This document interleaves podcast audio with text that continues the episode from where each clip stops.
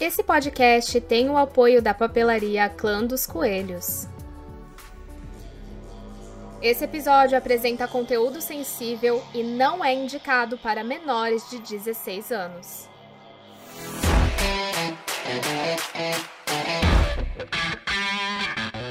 Oi, oi, guerreiras e guerreiros! Eu sou a Jenny Grit e sejam todos muito bem-vindos ao Covil da Cherry Queen. Gente, eu tô muito feliz, cara. Depois de muito tempo, estamos de volta com o podcast. Mas ele será em um formato diferente. Como assim, né? Vamos lá que eu vou explicar tintim por tintim para vocês. O que acontece, gente, é que eu trabalho com uma equipe de uma pessoa, no caso eu. E a princípio eu queria mesmo era falar sobre tudo da cultura pop, falar de jogo, falar sobre entrar na área de jogos. Só que isso começou a me dar muito trabalho. E às vezes chegava na semana e eu nem sabia direito o que eu queria falar. É, faltou um pouco de planejamento, né? Sem contar que também acabou voltando às aulas na faculdade, aí virou um banzé, eu já não conseguia fazer mais nada. Então eu pensei muito a respeito de como eu poderia melhorar o podcast e como eu poderia trazer um conteúdo bem legal para vocês e que eu fosse capaz de dar conta também, né? E me baseando em todos os conteúdos que eu já havia feito antes, os que eu achava um pouco melhores de fazer e que eu gostava de fazer foram os relacionados às séries, porque afinal de contas era basicamente assistir, fazer as anotações e montar o roteiro baseado nisso. Fazia uma pesquisa ali, outra aqui, mas era um pouco mais tranquilo de fazer. Então comecei a me basear nisso e pensar o que, que eu queria falar, no que, que eu queria trazer aqui no podcast. Então agora o podcast vai ser focado em personagens e em criaturas mitológicas, né? Então a gente vai falar de personagens de filmes, personagens de série, personagens de quadrinho e também falar dessas criaturas que a gente sempre vê por aí, principalmente na cultura pop. E dentro dessa abordagem, a ideia é trazer para vocês as origens, curiosidades, fazer um top 5 de jogos, filmes ou séries e o que mais couber já deu para perceber que vai ser um conteúdo bem trabalhoso, né? Então, eu quero pedir o apoio de todos vocês para fazer esse podcast crescer, e a melhor forma de vocês me ajudarem é compartilhando com os amiguinhos e as amiguinhas.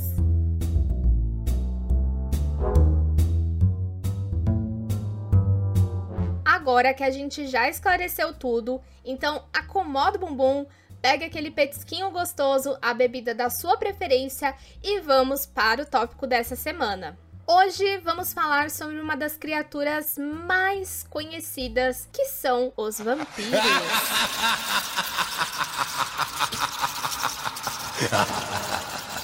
Quando a gente fala de vampiro, eu não sei vocês, mas a primeira imagem que vem à minha mente são os vampiros com aquele ar vitoriano, meio gótico, sabe? Quase uma mistura de Drácula com Van Helsing.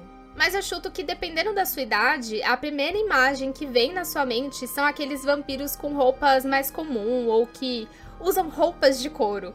E assim, é normal que cada um tenha uma perspectiva diferente, já que é bem antiga a lenda e as obras sobre os vampiros.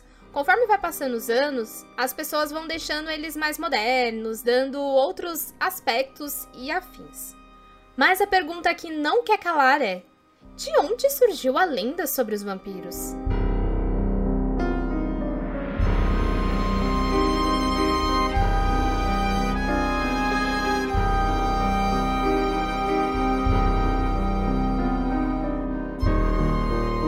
Vampiro é conhecido em diversas culturas ao redor do mundo e existem diferentes versões, mas basicamente elas sempre trazem a ideia de ser um monstro noturno e que se alimenta do sangue de suas vítimas, mordendo-as com suas longas presas.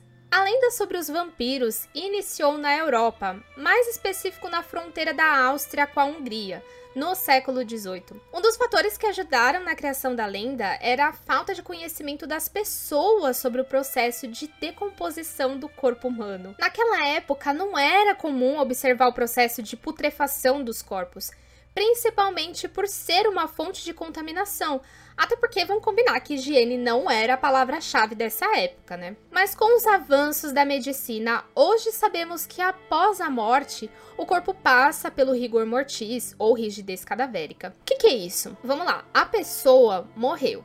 Depois de aproximadamente duas horas, progressivamente, da cabeça aos pés, o corpo inicia o processo de rigidez cadavérica, ou seja, os músculos começam a ficar rígidos. Você já não consegue dobrar o braço do cadáver, por exemplo. Para completar esse processo leva aproximadamente 8 horas. Aí passou essas 8 horas, ou a finalização da rigidez cadavérica.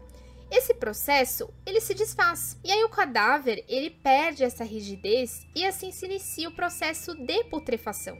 É através de todo esse processo que a perícia consegue estimar a hora da morte de uma pessoa.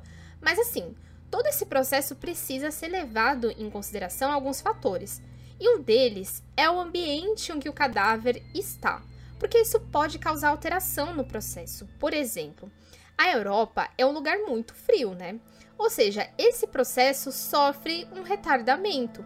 E aí também tem a questão de idade, doença e afins. Entrando um pouquinho na putrefação, esse é um processo de quatro estágios.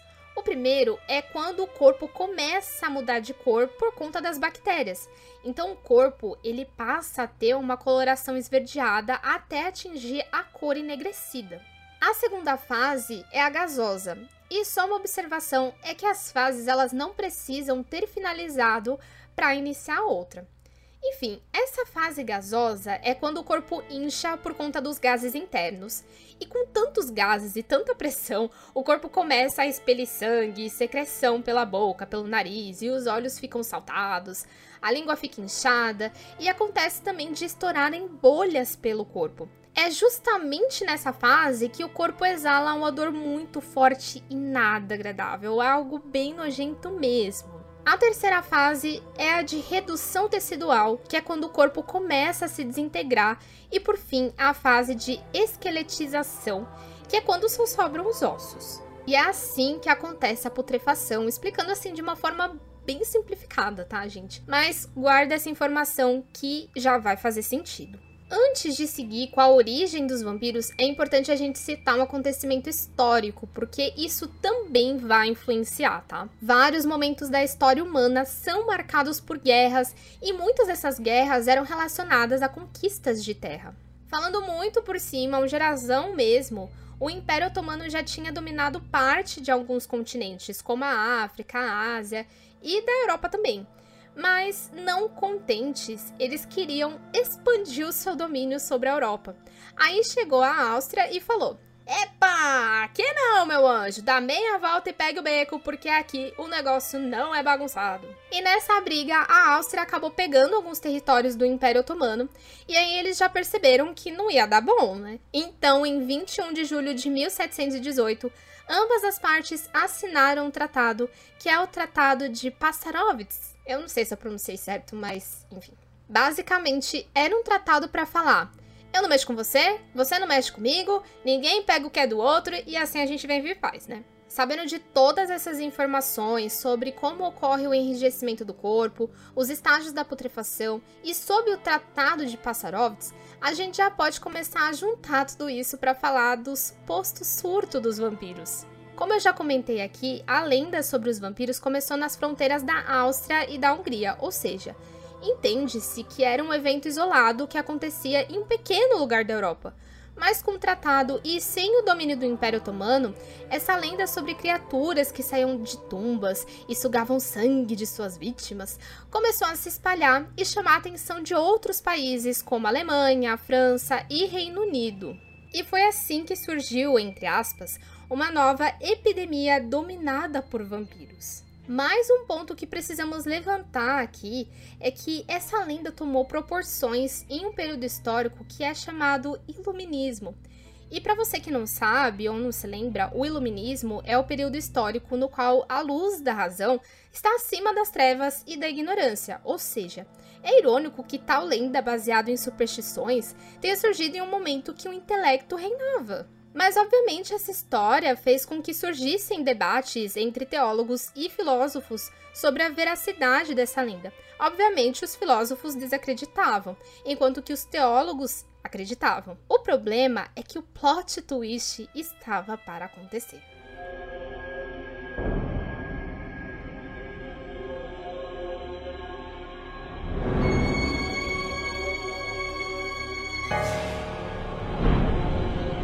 Em 1725, Peter Blagojevich morreu. Assim, como esse nome é muito difícil, gente, a gente vai chamar ele de Blá, tá? O Blá morreu e após a sua morte ocorreu diversas mortes repentinas. E algumas dessas pessoas no leito de morte diziam terem sido visitadas durante a noite e estranguladas pelo tal do Blá. Assim como surgiram outros boatos relacionados a própria família do nosso querido Blá, né? Tudo isso foi suficiente para que fizessem um alvoroço, para desenterrarem o corpo, e o superintendente austríaco, o Frombold, não só acompanhou a exumação do corpo, como também escreveu um relatório do procedimento que eu vou ler para vocês. E diz assim: o rosto, as mãos e os pés e todo o corpo estavam tão bem constituídos que não poderiam ter estado mais completos em sua vida. Com espanto, vi um pouco de sangue fresco em sua boca, que, de acordo com os relatos, havia sido sugado das pessoas mortas por ele. Assim, ao ser perfurado, um monte de sangue, completamente fresco, também jorrou de seus ouvidos e boca. E aconteceram outras manifestações que não descrevo por respeito. O trecho desse relato tá no site da BBC, tá? Sinceramente, eu não sei o que causou as mortes daquelas pessoas, mas as minhas teorias são: A. Ele tinha um irmão gêmeo que saiu tocando terror. B. Tinha um serial killer que se aproveitou da lenda. C. Foi o um delírio coletivo. E D. Todas as anteriores. Ele tinha um irmão gêmeo que era um serial killer e essa história de vampiro era um delírio coletivo. Qual vocês acham que foi? Posta sua resposta no Instagram e marca o arroba Covil da Cherry Queen. Já aproveita e segue a gente para não perder quando a gente anunciar o novo episódio e todos os conteúdos que a gente postar por lá também. E se você pensa que esse foi o único caso relatado, errou! Pois em seguida foi a vez de Arnold Paul. Pelo menos esse nome é um pouco mais fácil, né? Ainda em vida, Paul dizia estar sendo atormentado por um vampiro. Em uma das minhas pesquisas, dizia que ele alegava ter sido curado após ter comido terra do túmulo de vampiro e ter se sujado com o sangue do vampiro. Pausa na história. Sinceramente, eu acho que superstição é uma coisa muito curiosa. Os mais velhos têm várias superstições, tipo, ah, se cair a faca no chão é sinal de que alguém vai brigar com você. Aí tem que fazer três sinais da cruz no chão. Se deixar o sal cair, tem que jogar o sal pelo ombro para não dar azar. Mas, mano, mano, Mano, mina, meu, de onde esse sujeito tirou? Oh, estou sendo atormentado por um vampiro, vou comer terra. E não é qualquer terra, tinha que ser a do túmulo de um vampiro. Mano, o cara comeu terra. Ele comeu terra. Ele foi lá e comeu terra. Gente, a palavra-chave para esse momento é indignada. Assim, para mim, a única explicação é que alguém queria tirar com a cara dele. Olha, Pauli, se você comer terra, o vampiro vai parar de te atormentar. Só que ele levou tão a sério que foi lá e fez o negócio. Imagina a cena, ele contando. Ah, então, fulano, ontem eu fiz o que você falou, eu comi terra, ha, ha, ha. Por fora, a pessoa devia estar tá plena, né? Mas por dentro tava rachando de rir, né? Quer dizer, se eu tivesse feito algo desse jeito, eu com certeza estaria me imaginando desse tipo. Plena por fora e me acabando de rir por dentro. Enfim, continuando, Algum tempo depois, o Pauli morreu. E não, não foi porque ele comeu terra. Aparentemente, terra não mata ninguém. Foi porque ele quebrou o pescoço ao cair do carro de feno. Gente, terra não mata, mas feno mata, né? Então, assim, para você que, que tem coelho em casa ou qualquer outro animal que come feno, cuidado, viu? Abre teu olho. E assim como no caso do Blá, né, o nosso querido amigo Blá, um curto período após a morte de Paul, algumas pessoas morreram em seguida e antes de morrerem alegaram ter sido atormentadas por ele. Então desenterraram Paoli e foi o mesmo processo. Tinha sangue saindo pelo nariz, boca e orelha. Além disso, também estranharam que o cabelo, barba e as unhas tinham crescido. E sim, depois que a gente morre, as células do nosso corpo ainda são capazes de fazerem tudo isso crescer. Claro que por um breve período. Entendendo que Paoli era um vampiro, cravaram uma estaca no peito dele. Aí, lembra do lance de putrefação, que o corpo enche de gases? Pois bem, quando fizeram isso, acabou rolando um gemido estranho e jorrando mais sangue. Por fim, eles queimaram o corpo. Como as outras pessoas que morreram depois do Paoli disseram que tinham sido atormentadas por ele, fizeram o mesmo com o corpo delas, principalmente por apresentarem o mesmo estado. Bobinhos, né? Não sabiam o que estava acontecendo. Após esses casos, que em teoria são os mais conhecidos, principalmente por terem relatos escritos, surgiram muitos outros e com eles a onda de casos relacionados a vampiros. Ou seja, a gente pode concluir que a origem da lenda sobre os vampiros nada mais é do que as pessoas tentando achar uma justificativa para a morte, que muitas vezes eram causadas por doenças contagiosas, falta de higiene e afins, né? Assim como a falta de conhecimento sobre o que acontece com o corpo após a morte.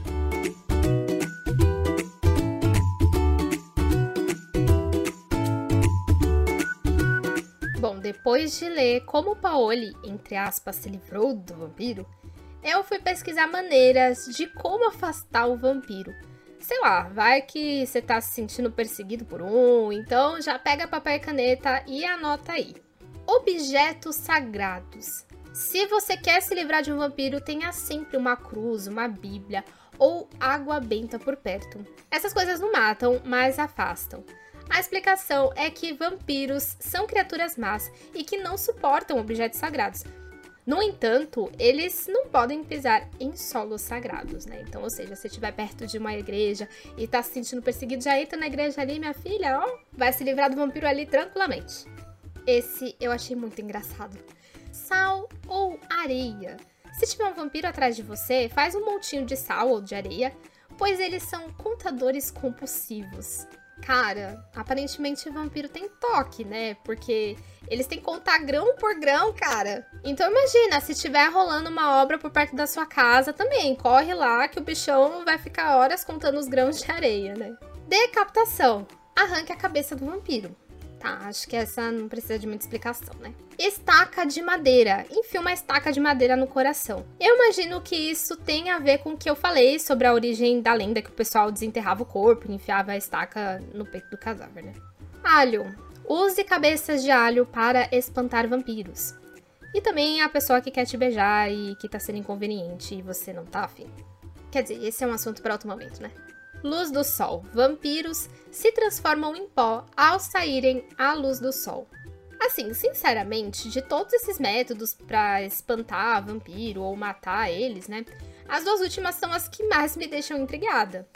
Aí a explicação que eu achei está é, tá relacionada a uma doença no sangue chamada porfíria, é, no qual a pessoa ela não pode ficar exposta à luz do sol por conta da sensibilidade da pele à luz do sol.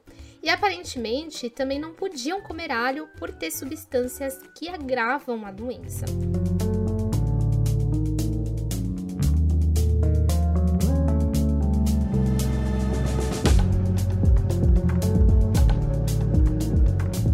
Agora, na lenda sobre os vampiros, tem uma coisa que sempre me deixou curiosa por que os vampiros são associados aos morcegos. Pode ser que seja muito viagem da minha cabeça, né? Mas tem tantos outros animais que de fato mordem os humanos e sugam sangue, tipo sanguessugas, pernilongos. Imagina, você vê lá um pernilongo e pá, pronto, matou o vampiro. Seria tão prático, mas eu confesso que não ia ter tanto brilho, né? Tanto glamour quanto um morcego. Mas seria prático, né, gente? Mas enfim, por que morcegos? Essa ideia de associar o vampiro ao morcego surgiu na literatura. De fato, existem algumas espécies de morcegos que se alimentam de sangue, mas não é de sangue humano e sim de aves e mamíferos. Além disso, existe essa associação entre vampiro e morcego por conta dos dentes e por seus hábitos noturnos.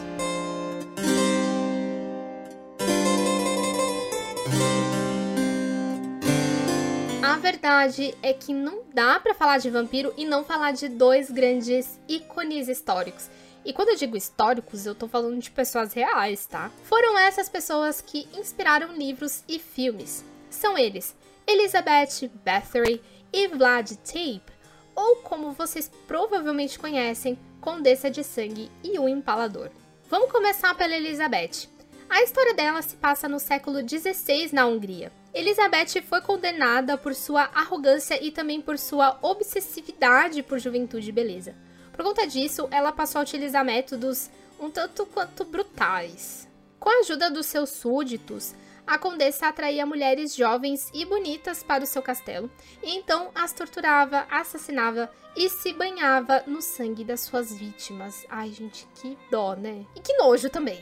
Quem se banha com sangue, cara? Olha a viagem. Há quem diga que foram mais de 600 mortes, mas oficialmente foram confirmadas aproximadamente 80 homicídios. A Elizabeth foi condenada à prisão domiciliar, né? Ela foi colocada em um buraco na parede que só passava um prato de comida e tinha ventilação. Só que essa prisão ela só durou quatro anos por conta das condições que ela estava e aí ela acabou morrendo. Agora falando sobre o Vlad Tape, ou Vlad III, ou o Empalador. Vlad nasceu na Transilvânia por volta de 1431 e mais tarde se tornou príncipe da região da Valáquia, na Romênia. O nome Drácula se originou por fazer parte da Ordem do Dragão, que significa filho do dragão. Naquela época, a Europa estava bem caótica, um tal de conquista território aqui, conquista território ali, esse pedaço de terra é meu, e se você pegar, a gente vai sair na mão. Enfim, tiro, porrada e bomba para tudo quanto é lado. E nessas guerras tinha o Vlad, que tinha uma técnica um tanto quanto peculiar, né? Que era o de empalar os seus inimigos. Que basicamente, gente, é atravessar a pessoa com um pedaço de pau e deixá-la pendurada, agonizando lentamente até a morte. Traduzindo, né? Espetinho de gente. Ele usava outros métodos também para torturar os seus inimigos, mas há quem diga que esse era o seu preferido. Por um lado, o Vlad era um líder cruel. Por outro, foi um herói nacional que defendeu seu principado contra o Império Otomano. Só que isso acabou no norte do Bucareste, né, que é onde ele acabou perdendo a batalha e sendo decapitado. Nem a Condessa e nem o Empalador têm de fato envolvimento com a lenda sobre vampiros, mas eles inspiraram personagens da literatura, principalmente o famoso Conde Drácula de Bram Stoker.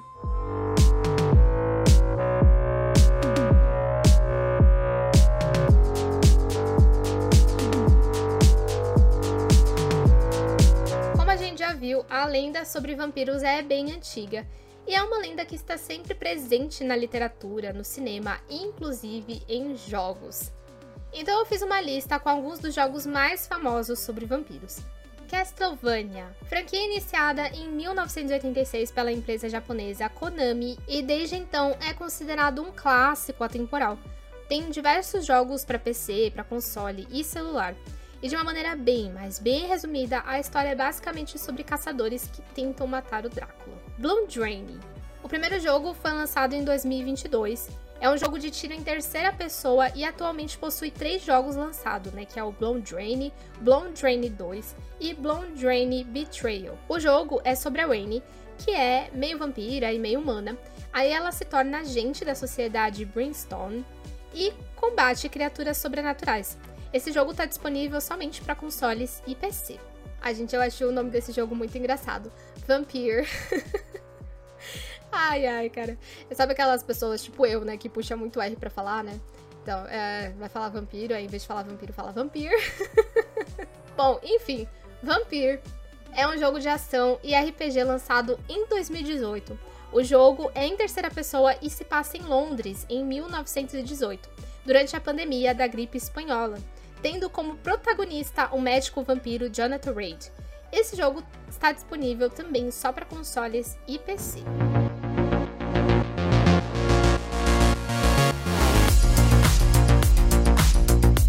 Para finalizar esse assunto sobre vampiros, eu separei aqui um top 10 dos filmes e séries mais famosos dos últimos tempos. Repito, famosos, tá? Não quer dizer que são os melhores.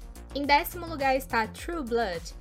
Para mim, está em último porque eu sempre vi o comercial, mas sinceramente eu nunca assisti essa série e eu sinceramente não sei do que se trata, tá?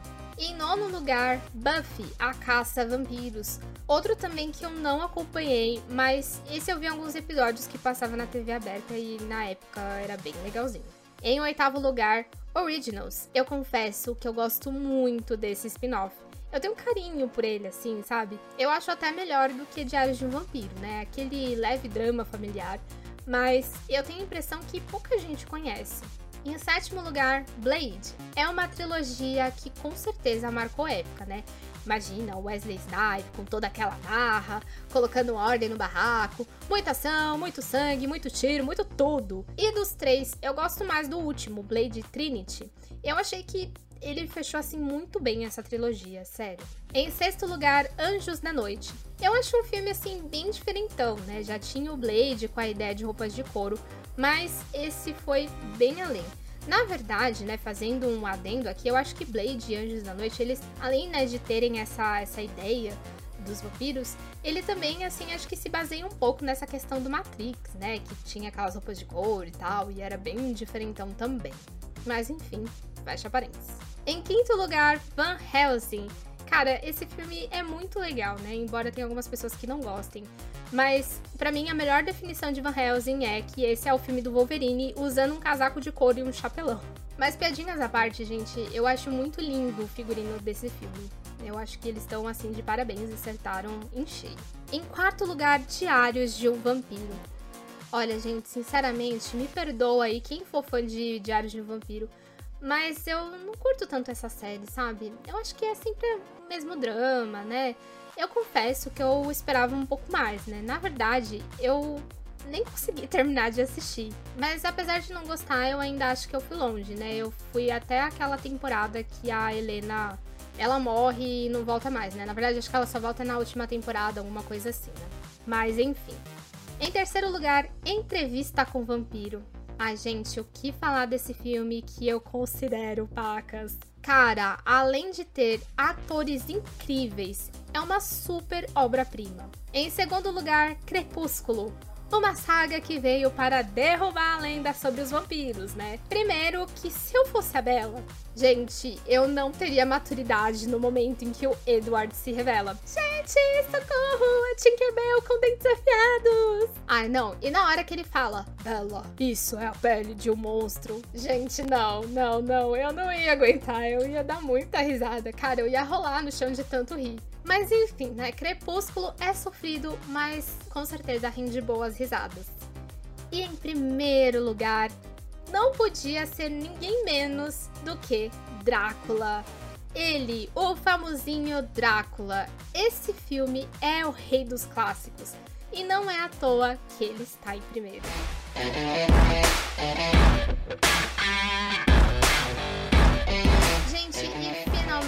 O episódio acabou por aqui. Guerreiros e guerreiras, esse foi o nosso episódio de hoje. Eu espero que vocês tenham gostado, que tenham rendido algumas risadas e, claro, conhecimento para vocês também. Eu vou ficando por aqui e não se esqueçam de compartilhar com os amiguinhos e as amiguinhas para que esse podcast possa crescer e ficar cada vez melhor. Um abraço a todos e tchau, tchau!